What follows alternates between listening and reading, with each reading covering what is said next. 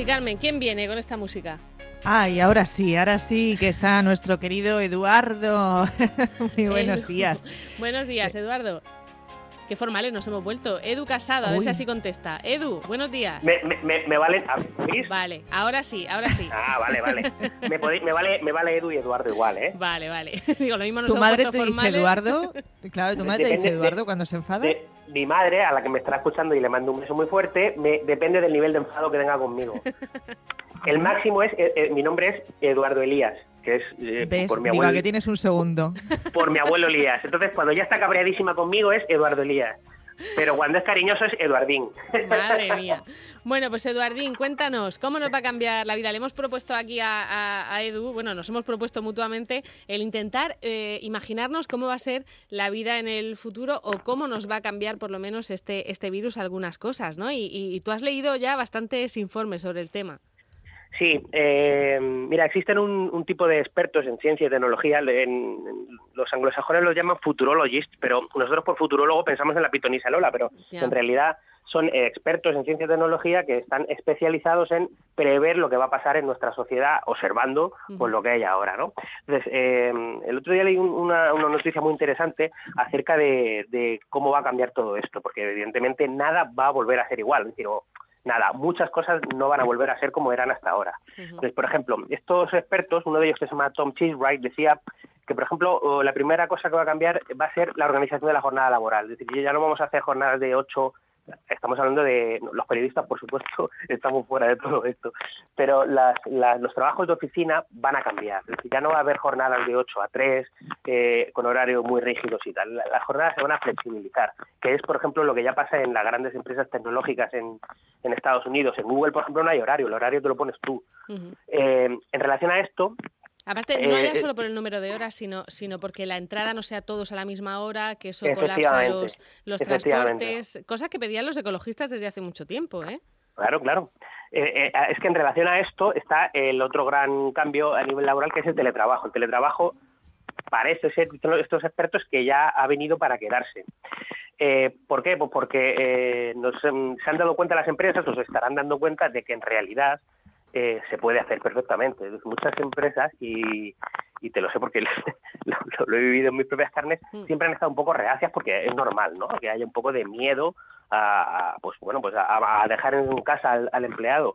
Pero se han dado cuenta de que todo funciona perfectamente. No solo que funciona bien, sino que puede ser incluso hasta mejor. ¿Por qué? Pues porque eso lo estamos viendo en, un montón de fotos, ¿eh? las típicas fotos de la contaminación, ¿no?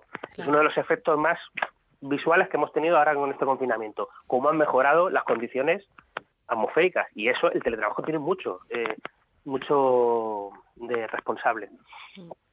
Además, eh, en relación a la contaminación, decía otro de estos expertos que eh, mm, va a ser el impulso definitivo a los coches eléctricos. Y dirás tú, ¿y por qué los coches? Pues porque va a salir muy tocada de esta crisis el transporte público que la gente va a haber un, como un miedo a usar el transporte público, a usar autobuses, a usar tranvías, a usar metros ¿no? en las grandes ciudades, porque son focos de contagio. Entonces, esto va a suponer un impulso al coche individual, pero no al coche individual diésel o gasolina de toda la vida, sino al, eléctrico. Si bajan los precios, Eduardo, y no va a quedar la economía, ahí estamos. No va a quedar la economía muy bollante para comprar un, un coche eléctrico con los precios que tienen. Pero, pero ¿qué es lo que va a ocurrir? Eh, al, margen de todo esto, eh, también leí hace poco una entrevista que le hicieron a un, un diplomático de Estados Unidos llamado Richard Haas, que me parece muy interesante, que es que dice, mm, él dice, la historia no va a cambiar, lo que va a pasar es que se va a acelerar, es decir, cosas que iban a pasar antes, van a pasar, hasta que iban a pasar antes o después, mejor dicho, van a, pasar mm, eh, inminentemente. Dice que, por ejemplo, el 11S cambió muchas cosas, pero no es que las cambiara, sino que las aceleró. Pues esto igual decir, esto va a acelerar, por ejemplo, el impulso del, coche eléctrico, el impulso del teletrabajo, que son cosas que nosotros imaginábamos en nuestro futuro, pero no en un futuro tan cercano. Pero lo va a acelerar. De todas formas, hay cosas, por ejemplo, el, el, 11S cambió para siempre la forma en la que vamos a un aeropuerto y, las cosas que podemos llevar en un aeropuerto. Y esto parece, por ejemplo, que va a cambiar el, tema de las mascarillas. Yo creo que enseguida las empresas de moda van a empezar a hacer mascarillas eh, eh, a juego con las camisetas. O sea, va a ser un accesorio más, me da la sensación, ¿no? Como Michael Jackson Jackson, ¿no? Que fue un pionero. Totalmente. De hecho, de hecho, muchas veces cuando vemos en el telediario imágenes de Asia o de Japón o de China, vemos que hay mucha gente en, sin condiciones normales, sin pandemias, con mascarilla. Ellos están, lo tienen muy asumido en su cultura. Pues yo creo que eso también nosotros lo vamos a, estoy seguro, vamos, de que lo vamos a, adoptar.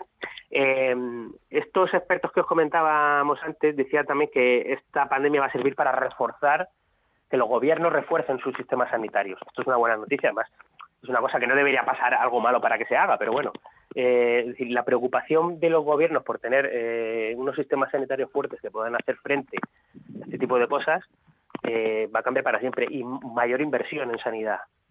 Y por último, uno de estos expertos decía que, que una cosa que se va a poner de moda también eh, o que se va a impulsar es, eh, aunque yo esto soy un poco más cauto, es que vamos a tender a, acumular víveres y a tener eh, espacios reservados para guardarlos. Es decir, todos hemos visto una peli de típico americano que tiene en el jardín un búnker para meter... Los preparacionistas, ¿no? Los prepas. Exactamente pues esos van a estar en, la cresta de la ola. Yo eso lo veo un poco más... Uy, yo es que tengo mm, mucho espíritu prepa, ¿eh? Yo siempre tengo eh, comida en casa como para dos meses.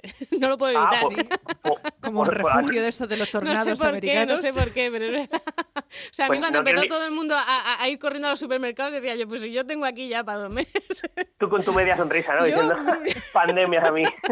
yo estaba preparada ya, como dice. en fin, cada una tiene sus manías. Y Marta, y Marta hacía pan mucho antes de que se pusiera de moda esta, cuarentena. Es verdad, ¿eh? es verdad. Oye, hay una, cosa, hay una cosa que no he visto en ningún sitio que me parece que va a ser muy importante y es sitios donde lavarnos las manos. Quiero decir, yo creo que va a haber más fuentes públicas o más, eh, o, más bares a lo mejor que pongan una fuente fuera, algo así, porque es verdad que, que, mm, vamos a, hemos cogido todos esa costumbre de lavarnos mucho las manos, ¿no? Eso se tiene que ver físicamente esa facilidad en algún sitio, ¿o no lo veis vosotros? He leído cosas, pero no tanto de eso, sino como que, por cierto, el que haya puesto un negocio de gel hidroalcohólico se va a forrar, porque el gel hidroalcohólico, eso sí que va a ser otro elemento de nuestro día a día, diario, en todos lados. Mm. Eso no va a haber negocio, tienda, bar, eh, casa donde no tengan una garrafa de, gel hidroalcohólico en la puerta. Es el, eso es el sustituto eh, cuando no tienes agua y jabón. Quiero decir, todo el mundo dice que lo mejor es el agua y jabón. Por eso digo que a lo mejor eh, empieza a extenderse el tema de, tener en algún sitio lavabos, ¿no? Hacia afuera de, los bares o algo, para que la gente pueda lavarse. No lo sé. Pero, pero yo creo que será más, no sé, digo yo, ¿eh? más barato si yo tuviera un bar, pondría antes un... Alcohol, sí. y el alcohol, que es lo que a va... Lo mejor lo que dice Marta es verdad, el, la manera de, de construir, de, de, hacer las cosas que se hagan ahora desde cero, mm. eh, eso se tiene en cuenta, ¿no? Y lo de las, sí. fuentes. Yo, ayer, eh, eh, ahora que has dicho lo de construir, Carmen María, ayer hablaba con un amigo arquitecto eh, una conversación de esta de Twitter, que él decía que no cree que, va, que vayan a cambiar la forma de construirse casas a partir de ahora. Eh, porque al fin y al cabo él decía que las casas son para vivir y no para estar confinado. Pero sí que pensaba que sí que se iban a revalorizar algunas que ya, por ejemplo, dicen las casas con terraza se van a revalorizar ahora. Claro. Y, y las casas y las casas con un despachito, pues más aún. Eso se metió en nuestra conversación, en la conversación nuestro querido Antonio Rentero, al que le mm. mando un saludo y nos está escuchando, y él decía eso que, que, claro, eh, eh, quién no reservar, o sea, que, que sería interesante reservar un, un espacio para trabajar, por ejemplo, no, y si, te dejan, si, se impone el teletrabajo, pues a lo mejor prefieres vivir en un pueblecito de las afueras de Madrid en lugar de Madrid. En fin, ese tipo de, cosas, eh, sí, de hecho creo que las inmobiliarias lo están notando ya, que, la gente antes se mataba por un semisótano en, en Madrid de 30 metros y ahora dice, oye, pues prefiero estar en el pueblo con una casa más grande. Se han desplomado los alquileres en el centro de Madrid, se han desplomado. El otro día veía ejemplos pero pero además eso yo creo que no es malo no es malo es decir lo de la España vaciada la grande lo de Madrid era insostenible es, insostenible. Mm. entonces eh, lo, digo por experiencia entonces yo creo que eso son cosas positivas. Em, lo del gel hidroalcohólico también me recuerda que este fin de semana leí una una noticia que el, Consejo Británico del Retail, o sea, es decir, del, del sector de la ropa, de haciendas de ropa, vaya, han, hecho ya un informe de cómo van a ser las cosas a partir de ahora. Es una cosa de Reino Unido, pero yo creo que es posible que sean parecidas aquí. Entonces, por ejemplo, decían que el acceso a los probadores va a estar muy restringido. Ya se acabaron esos probadores del Zara, del Pull&Bear, del mm. Springfield kilométrico, donde se mete ahí una persona cada 10 minutos. Eso ya se acabó. Entonces, vamos a comprar ropa sin probárnosla. Yo, yo es que soy una adelantada en eso también, ¿eh? Pero bueno, Marta, tú vienes del futuro. ¿Qué va a pasar? ¿Qué va a pasar? No, me refiero que yo hace mucho tiempo ya que no me pruebo en probadores. Lo- me lo llevo a mi casa, si no me gusta lo devuelvo. Eh, no, no me Ah, gustan nada los pero- probadores. Pero por higiene. No, no sé, no me gusta, no, no me gusta, porque normalmente cuando eh, o pasas frío o pasas calor, normalmente en Murcia pasas mucho calor y no, y no, o sea, estoy mucho más cómoda en, mi casa. Y luego los espejos de los probadores están hechos para que te veas más guapa de lo que es y te quedes la ropa pensando que está genial. Y luego llegas a tu casa y dices, ¿qué ha pasado? ¿Qué ha pasado desde la tienda aquí a, a mi casa? Así que no, en eso soy una pionera también. Pues, pues eso va a ser, eh, ya te digo, tú, bueno, es que cuentas con ventaja, eres una adelantada. Luego, luego me Sí, cuentas sí, sí, cuál- sí, entre cuando el vuelva el pan, que se euromillón. la me- ropa en su casa y, y todo eso, vamos. Eh, y que tiene eh, víveres en la despensa desde hace mucho. hay que ver, hay que ver. Bueno, y hago pan, como dice Carmen. Claro. No me digas que también tenías papel higiénico acumulado, Eh, entonces pero, ya... tenía, simplemente. No ves que tiene alergia. Tenía, claro, sí. Yo tengo siempre un montón de clines también en mi casa. Soy, soy una acaparadora de clines. En fin, bueno, que estamos aquí contando mucho de, de vida privada, Edu. Eh, nos, nos cuentan más cosas la semana que viene, que nos encanta hablar Claro, contigo. claro, claro que sí. Ayer, eh, para concluir, una frase que le... Estamos viendo la luz al final del túnel. No sabemos qué veremos, pero la luz ahí, está ahí. Muy bien. Pues Edu, muchísimas gracias. Venga, vosotras, hasta la semana que viene. Hasta luego.